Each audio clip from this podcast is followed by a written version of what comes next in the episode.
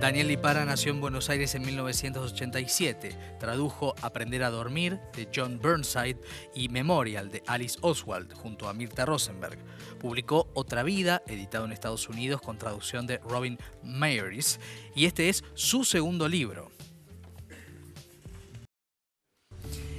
Y este es el libro, Como la noche adentro de los ojos, bajo la luna, Daniel Lipara, ¿eh? el poeta eh, con el cual conversamos y vamos a conversar en el programa del día de hoy.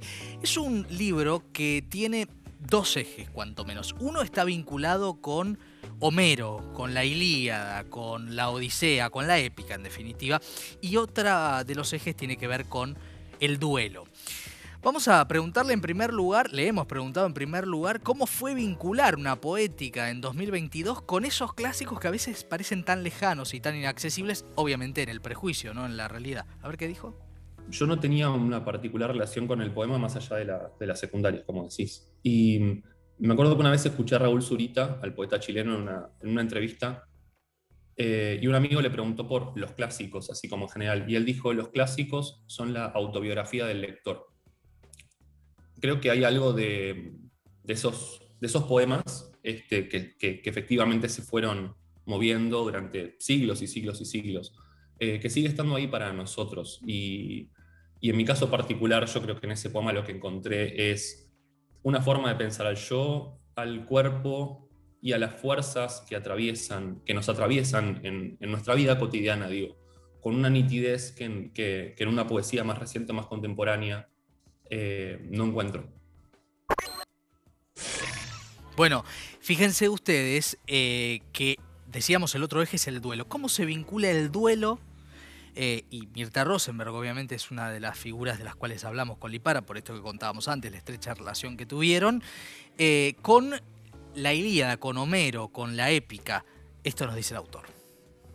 Creo que el poema en sí ya viene entrelazando, que hace tres milenios ya estaba entrelazando eh, cómo la muerte, eh, al mismo tiempo a través de la poesía, plantea una continuidad vital, cómo alguien puede seguir de alguna manera en, boca de otros y de otras eh, que cantan como su vida. Entonces, creo que ahí hay algo que me, me interesó mucho particularmente y después, muy corto, es algo que no está en la Ilíada, pero sí está en la Odisea, que es el descenso al Hades, que es esta escena en la que está Ulises en, el Hades, eh, haciendo que los muertos beban sangre para recuperar su voz y su conciencia, y puedan de golpe, aparece su madre, él trata de abrazarla, la madre bebe la sangre, este, le recuerda quién es.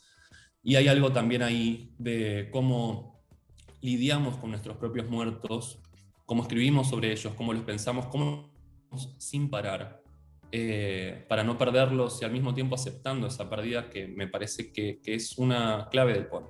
De, la Ilíada, digo, pero como de la forma en la que intento pensar la escritura. Bueno, hay un lugar común que dice que la poesía está en crisis, que el acceso a la poesía está en crisis, etcétera, etcétera, etcétera. Y entonces le preguntamos a Daniel Lipara, que nació en el año 87, que es muy joven, Em, justamente si eh, en el caso de que esto fuera una realidad, irse al inicio a Homero es una posibilidad de regenerar, de refundar, de, bueno, de renovar de alguna manera. Esto dijo.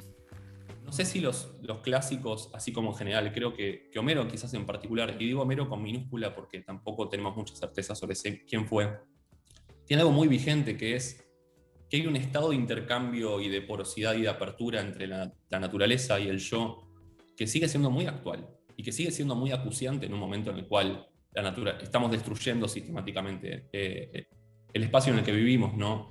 Entonces yo creo que eh, hay muchas más conexiones de las que, de las que creemos y, que la poesía al mismo tiempo fue haciéndose a través de los siglos de más poesía y, va a seguir haciéndolo en el futuro.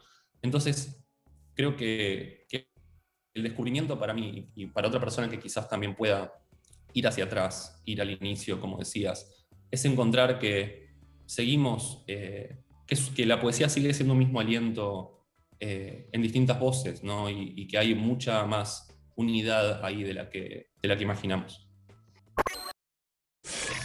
Bueno, algunas definiciones del autor antes de escuchar leer a Daniel Lipara uno de los poemas de su libro Como la noche adentro de los ojos.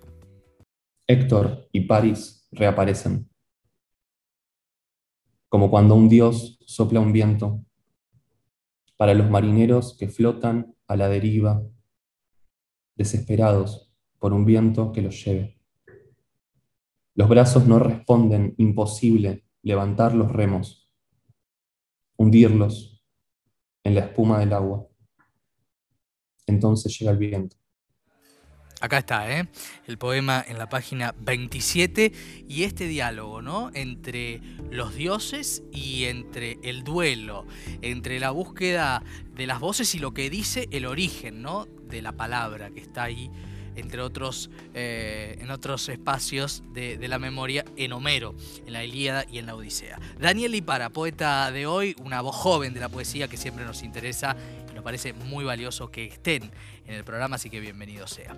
Después de la pausa, bueno, continúa la poética, continúa la literatura después de la pausa con nuestro próximo invitado, que es Daniel Marcove, un querido actor y director, un hombre que hemos visto tantas veces en los escenarios, y en este caso está haciendo una versión de Israfel, la icónica obra de Abelardo Castillo sobre